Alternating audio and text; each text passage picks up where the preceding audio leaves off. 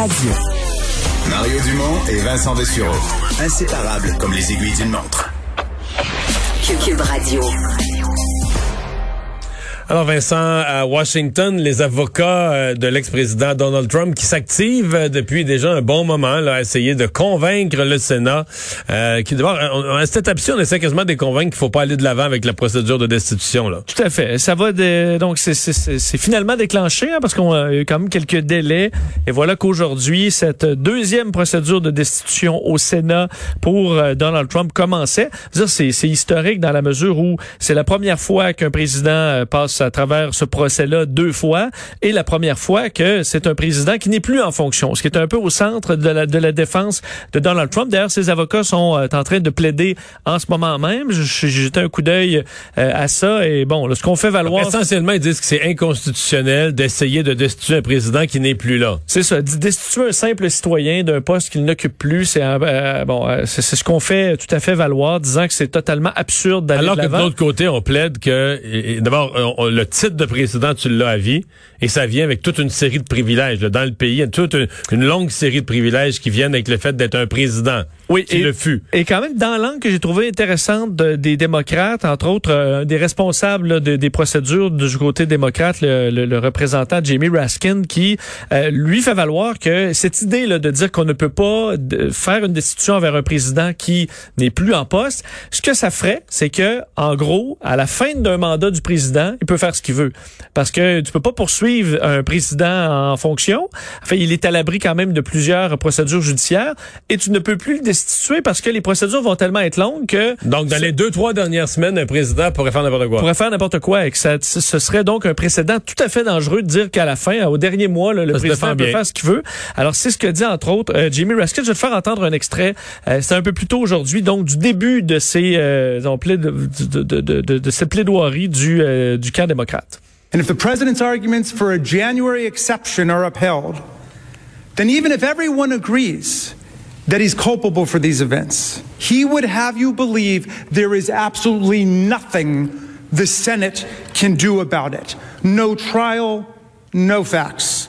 He wants you to decide that the Senate is powerless at that point. That can't be right. Alors, peut-être aller jouer un peu sur l'ego en disant, euh, tu sais, des sénateurs, là, ça veut quand même se sentir improbable. Ce que ça dit, c'est le Sénat est complètement impuissant sur dans le dernier mois de, la présidence. Euh, donc, évidemment, ça va se poursuivre comme ça. Et euh, fait intéressant, on a commencé aussi la journée en présentant une vidéo. C'était attendu. donc, un vidéo, une vidéo montage de la journée. Là. Il faut se rappeler quand même, fait, fait, qu'il faut se le rappeler à quel point c'est spécial. Mais les membres, les gens, les sénateurs là, sont à la fois les victimes, sont à la fois les témoins et sont à la fois les juges dans ce dossier-là. Euh, c'est vrai, c'est eux qui étaient visés, c'est eux qui étaient réunis dans la salle. C'est eux qui ont euh, été attaqués, c'est eux qui ont dû être évacués, c'est eux qui sont revenus dans des euh, dans un Sénat euh, donc dans ce, en, pilant dans le verre cassé. Donc ça c'est particulier et donc pour montrer dans la vidéo dont j'ai pu voir plusieurs extraits, on veut vraiment faire le lien Donald Trump et les gens comme si c'était des ordres. Alors on va vraiment suivre minute par minute le moment où Donald Trump dit euh, on se dirige vers le Capitole. La réaction de la foule, on a dans plein de vidéos prises un peu partout dans la foule, on entend des gens qui disent OK, Monsieur le Président, on fonce vers le Capitole, puis on va. Donc pour bien faire la causalité entre ses propos et l'action des gens. Oui, et pour j'ai trouvé ça très efficace la façon qu'on l'a fait, montrant vraiment que sous les ordres du président, les gens, ça les a craqués, ils se sont tout de suite dirigés sans attendre vers le Capitole. Évidemment, on s'attend à ce que le président euh, ne soit pas destitué. On semble être très loin d'avoir les 17 votes de, de républicains euh, nécessaire alors qu'on est à 50-50 présentement au Sénat. Euh, et ce qui devrait d'ailleurs rapetisser, hein, le procès devrait être très court parce que les démocrates veulent rapidement passer à autre chose pour faire avancer les dossiers. Est-ce que ça pourrait être fini euh, vendredi soir, à la fin de la semaine? Ça ben, paraît vite, ça, Peut-être plus la semaine prochaine, mais ce serait pas très long. Et les républicains veulent aller de l'avant aussi parce que eux autres... Eux veulent pas se prononcer sur le fond. Là. Ils veulent pouvoir dire, ben là, nous, sur le plan procédural, ça marche pas, on a voté contre. Ils veulent pouvoir dire qu'ils ont jamais voté sur le fond. Oui, oui. Et puis, on essaie d'éviter le plus possible de parler euh, de Donald Trump et de ce qui s'est passé le, le, 6 janvier. On veut vraiment juste parler que c'est une procédure anti, anticonstitutionnelle. Tout le monde était euh, ému euh, de, du décès de cette jeune fille de 15 ans. Ça avait soulevé tout un tollé là, sur la violence, les armes à feu dans l'est de Montréal. Et pendant qu'on en parlait ce matin, un autre cas est vraiment en plein jour euh, dans un petit restaurant là, de, de, de, de sandwich libanais. Oui, et vraiment, ça devient inquiétant. Nos collègues du journal, d'ailleurs, rapportaient ce matin qu'au moins 33 incidents là, similaires par arme à feu se sont produits dans la métropole depuis le début du mois d'août. Des tentatives de meurtre, échange de coups de feu, des douilles retrouvées au sol. Et là, bon, euh, dernier incident euh, en, en, en liste s'est produit ce matin dans l'est de Montréal. Un homme âgé dans la cinquantaine, atteint par balle, euh, qui a réussi à trouver refuge dans un restaurant de Pointe-aux-Trembles, effectivement, tout près. c'est arrivé vers 10 heures ce matin et on est là sur la rue Sherbrooke-Est, à l'intersection de Saint-Jean-Baptiste.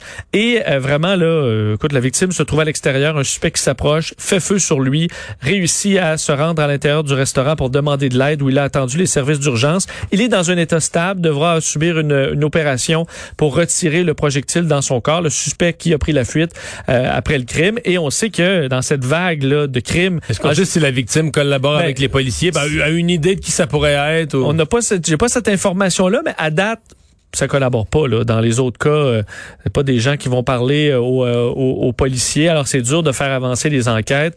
Euh, rappelez d'ailleurs que dans l'activité policière, il s'en passe des choses aujourd'hui. Série de perquisitions dans la grande région de Montréal dans le cadre d'une opération contre des activités d'un groupe relié au crime organisé avec des ramifications jusqu'au Moyen-Orient.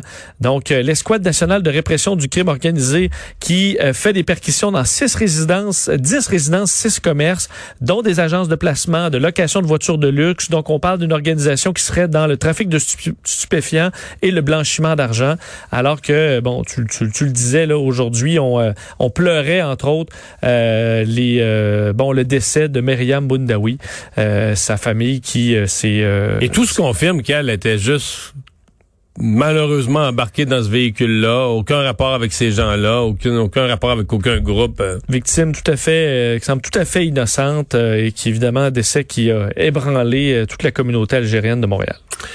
Chez Air Canada, d'autres euh, mauvaises nouvelles. Euh, on, ben, en fait, on coupe des lignes parce qu'il n'y a plus de clientèle, puis on met des employés euh, à pied. Oui, évidemment, c'était attendu. On savait qu'Air Canada allait suspendre donc d'autres dessertes là, internationales. Et là, ben, c'est plusieurs là, de Montréal. En fait, 17 dessertes vont être interrompues jusqu'au moins au 30 avril, à partir du 18 février. Pour Montréal, ça touche les vols vers Boston, New York et Bogota, donc d'Air Canada. Il y en a d'autres pour Toronto et Vancouver. Ça amène donc au licenciement temporaire de 1500 employés syndiqués. On dit bien licenciement temporaire, alors on espère qu'à partir du, mois de mai, ça puisse reprendre, mais c'est un autre coup dur pour euh, l'industrie qui en arrache évidemment depuis le début de la pandémie. Il y a vraiment des opinions divergentes sur la l'instantanéité ou la rapidité avec laquelle l'activité euh, des avions, là, des, euh, des, des, lignes aériennes va reprendre. Là. Est-ce que dès que ça va être permis, les gens vont, vont, vont sauter là-dessus pour voyager? Parce que ça risque d'être compliqué. Il risque d'avoir une période intermédiaire où les vaccinations vont être inégales d'un pays à l'autre, les règles de voyage vont être compliquées. Ah, c'est pas, je sais pas qu'est-ce que ça va donner. Ben moi, je pense que la volonté va être là à chaque fois qu'on laisse, euh, tu sais, qu'on ouvre. Là, tu as vu les magasins, il y avait des files d'attente euh, hier. Je pense que les gens vont courir en voyage. Le problème, ça va être effectivement les pays où tu peux pas aller. Euh, est-ce qu'il va y avoir encore la quarantaine à un certain moment? Et les compagnies aériennes qui doivent remettre des avions en service et les pilotes. Ça, ça va être un gros frein, un goulot Les pilotes qui n'auront pas piloté depuis trop longtemps, qui vont devoir refaire leur leur classe. Refaire des heures en simulateur et des simulateurs qui vont être surchargés là, ça l'était déjà.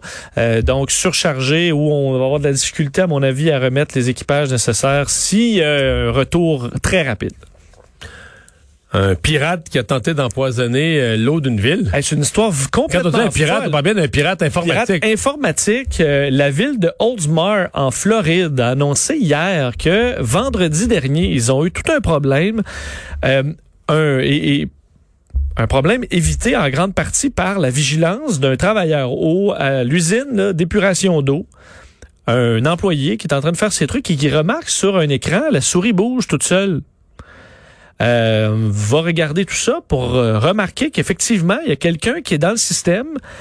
Euh, c'est un pirate informatique à distance, qui est en train, Mario, de changer euh, la diffusion dans l'eau potable de la ville de euh, l'hydroxyde de sodium qu'on utilise donc dans l'eau potable à très faible dose, mais qui sert entre autres là, à débloquer des tuyaux dans certains cas. Ça peut être dangereux. Il a augmenté, en rentrant dans le système, augmenté les parties par million là, de 100 parts par million à 11 000.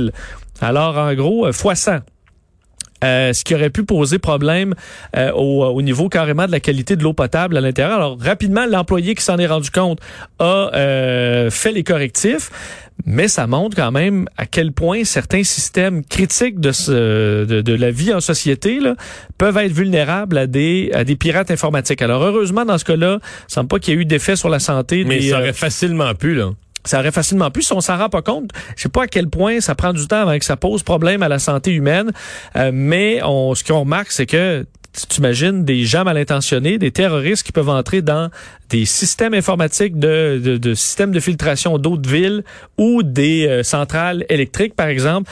Plusieurs enquêtes de certains médias dans les dernières années avaient dévoilé de nombreuses lacunes dans la sécurité de certaines infrastructures critiques. Alors, euh, d'ailleurs, on le disait, là, le maire de la ville, c'est un important rappel de protéger nos infrastructures du genre, parce ouais, que dans d'autres cas, ça pourrait être plus rappel, C'est un rappel à lui aussi de protéger son ah, oui, système oui, informatique. Tu as tout à fait raison, tout à fait raison, et certains qui ont pu trouver des, euh, des failles.